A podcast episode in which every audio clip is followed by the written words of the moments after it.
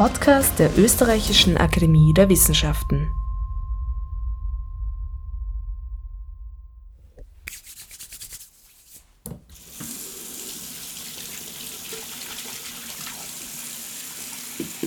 Das ist Makromikro, Podcast der ÖAW.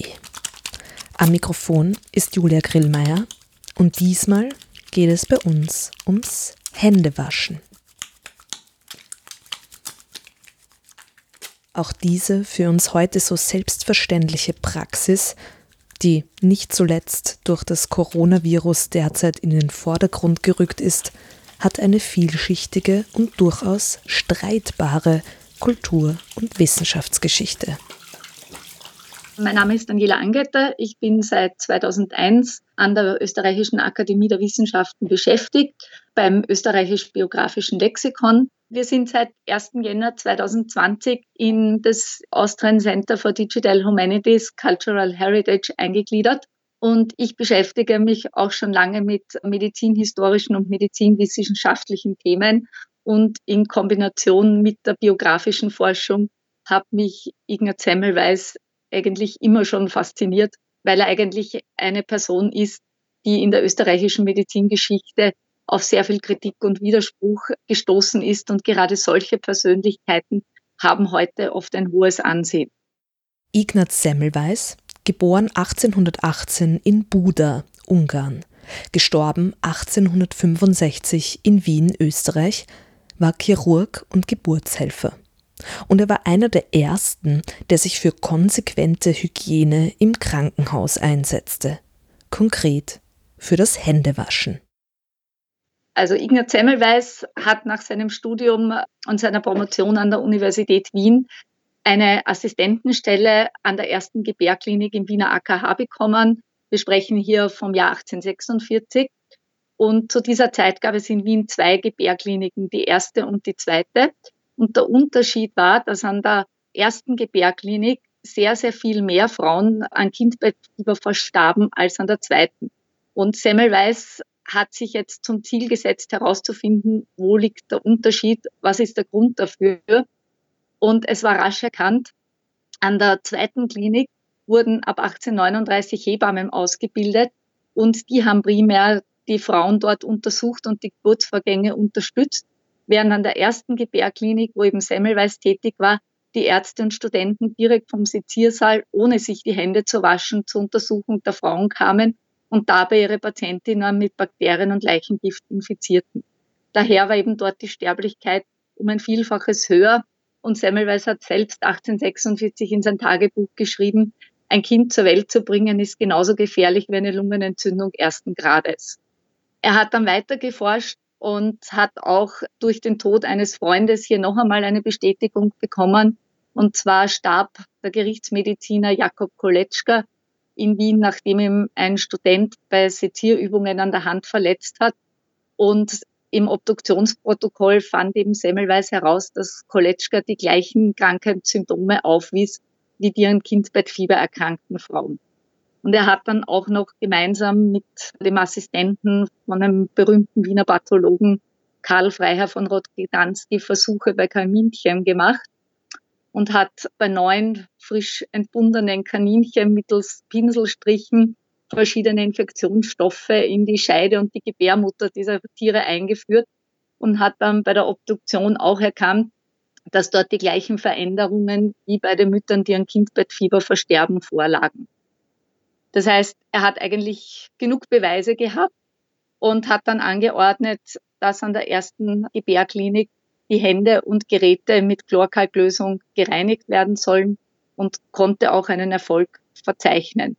Sowohl die Experimente, die Ignaz Semmelweis und seine Kollegen an Kaninchen durchführten, als auch die konkrete Praxis des Händewaschens in der Geburtsklinik zeigten eindeutig, durch solche Hygienemaßnahmen können Infektionen verhindert werden.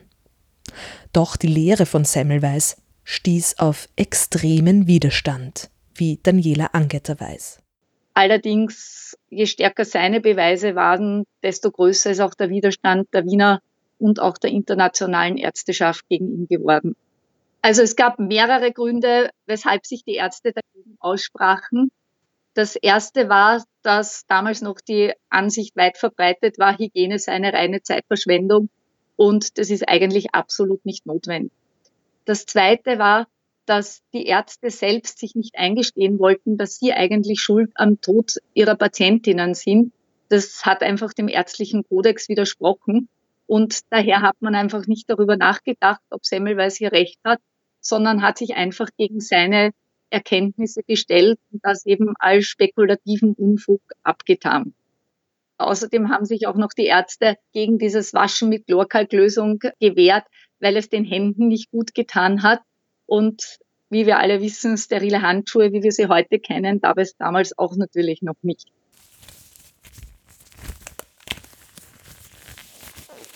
Kurzer Exkurs zu den Handschuhen, die etwas später im 19. Jahrhundert auf den Plan traten.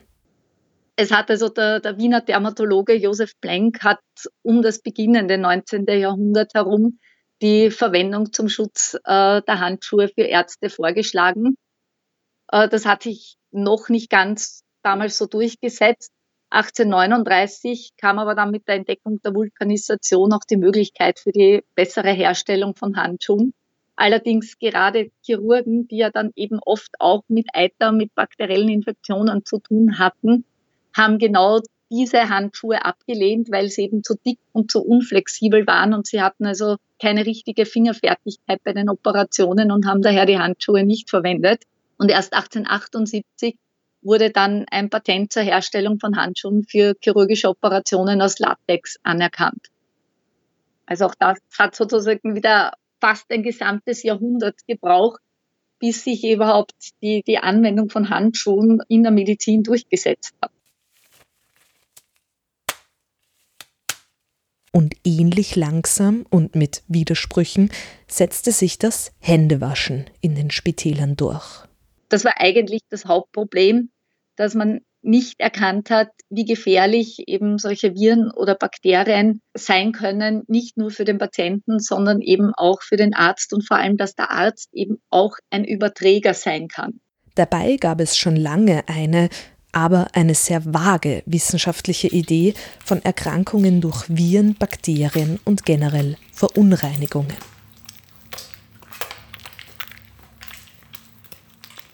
Viren gibt es eigentlich seitdem es Menschen gibt. Und es hat schon im ersten Jahrhundert vor Christus hat man den Begriff Virus für den Schleim eines Hundes genommen als Bezeichnung, der an Tollwut erkrankt war.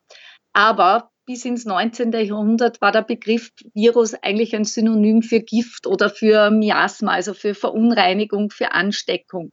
Also man wusste noch nicht, dass Viren Krankheiten hervorrufen können, die in diesem Ausmaße sich verbreiten und hier zahlreiche Todesopfer fordern können. Das heißt, das erste tierische Virus zum Beispiel, das nachgewiesen wurde, war 1898. Das war jenes, das die Maul- und Klauenseuche hervorruft.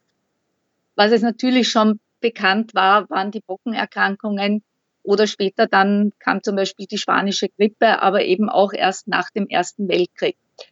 Ein zweiter Wiener Arzt, der sich sehr stark hier eingesetzt hat, diese Viren, Bakterien und auch die Erkrankungen des Blutes zum Beispiel als Ursache für Erkrankungen herauszufinden, war eben der Pathologe Karl Rokedanski, und er hat sich Mitte des äh, 19. Jahrhunderts dann für die Schaffung des Instituts für medizinische Chemie und für das Institut für allgemeine und experimentelle Pathologie eingesetzt. Aber das hat natürlich auch eine Weile gedauert, bis das angelaufen ist und bis man dann entsprechende Forschungen durchgeführt hat und eben erkannt hat, dass Viren weitaus gefährlicher sind als bisher angenommen. Heute verbinden wir mit Semmelweis diese hygienische Revolution im Gesundheitswesen aber er bekam von diesem Ruhm zu seinen Lebzeiten nichts oder nur sehr wenig mit. Semmelweis hatte wirklich erbittertste Gegner und Feinde unter der Ärzteschaft. So einer der härtesten Gegner gegen Semmelweis war der Würzburger Ordinarius für Geburtshilfe Friedrich Wilhelm von Scanzoni. Und zwischen diesen beiden hat sich also wirklich eine Polemik in Form von Briefen und wissenschaftlichen Schreitschriften entwickelt, Cantoni hat zum Beispiel die Lehre von Semmelweis als einseitig und beschränkt bezeichnet. Semmelweis hat dann Cantoni wieder einen Mörder genannt. Also hier fielen wirklich harte und grobe Worte.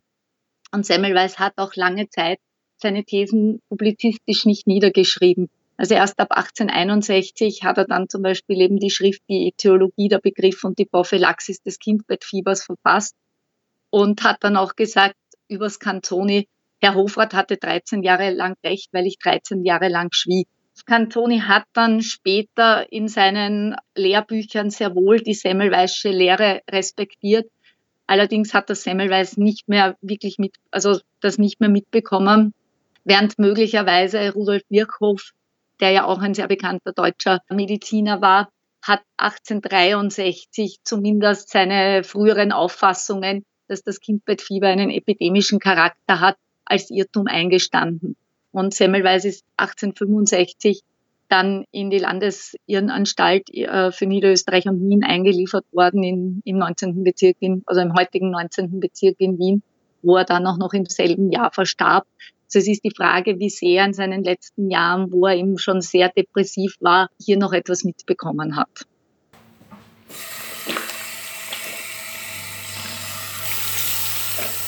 Also es ging ihm auch wirklich eigentlich darum, um das Leben der Mütter zu retten. Es ging ihm gar nicht so sehr, wie er selbst zumindest immer wieder behauptet hat, um seine persönliche Anerkennung. Er wollte wirklich mit seinen Thesen, mit seinen Entdeckungen das Leben dieser Mütter retten. Und das ist ihm eben durch die Gegnerschaft sehr, sehr schwierig gemacht worden. Und er ist einfach daran zerbrochen.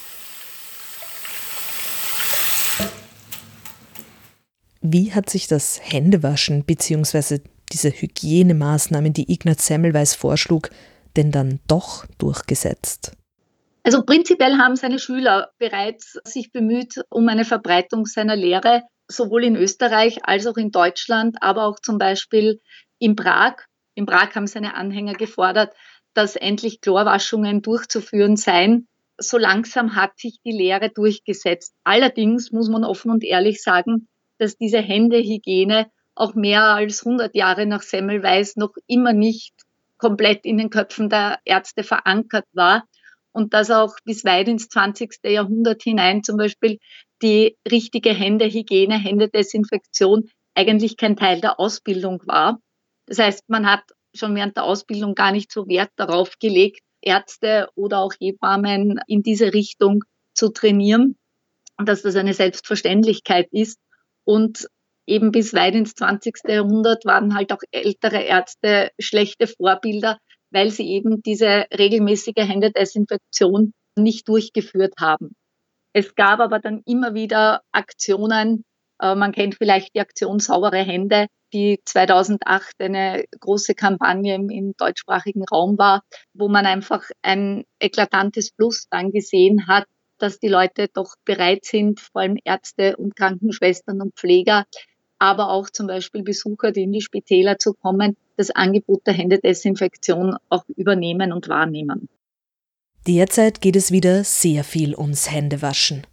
Und die Wirksamkeit von Seife gegen Bakterien und Viren, vor allem derzeit gegen SARS-CoV-2, wird umfassend betont. Ein guter Zeitpunkt, um an Ignaz Semmelweis, uns ein Erbe, zu erinnern. Richtig, also man kann durchaus sagen, dass auch heute noch seine Botschaft und gerade in der jetzigen Zeit mit Coronavirus immerhin sehr, sehr vielen Menschen das Leben retten kann und dass dieses regelmäßige Händewaschen und auch die entsprechende Händedesinfektion, muss man auch sagen, das sind zwei unterschiedliche Handhabungen in der Reinigung, durchaus sehr, sehr wichtig sind und je mehr man darauf achtet, umso mehr kann man auch dazu beitragen, die Verbreitung von Infektionskrankheiten zumindest einzudämmen oder zu minimieren. Und ich denke, Semmelweis hat sich auch verdient, dass man vielleicht wieder mal an ihn erinnert und doch ein bisschen ja, posthum die Anerkennung zuteil werden lässt, die er eigentlich zu Lebzeiten schon verdient hätte. Daniela Angetter, wissenschaftliche Mitarbeiterin am österreichischen biografischen Lexikon, das am ACDHCH angesiedelt ist, dem Austrian Center for Digital Humanities and Cultural Heritage der ÖRW. Sie ist dabei unter anderem für das Fachgebiet Medizin zuständig. Für Makromikro hat sie über Ignaz Semmelweis und die Kultur- und Wissenschaftsgeschichte des Händewaschens gesprochen. Das war eine Ausgabe von Makromikro, gestaltet von Julia Grillmeier. Finden Sie alle Episoden dieses ÖRW-Podcasts auf orw.ac.at slash podcast, auf Soundcloud und auf allen Plattformen, auf denen Sie Ihre Internetradiokanäle beziehen. Wir freuen uns, wenn Sie Makromikro abonnieren, teilen und uns Feedback hinterlassen. Danke fürs Zuhören und auf Wiederhören.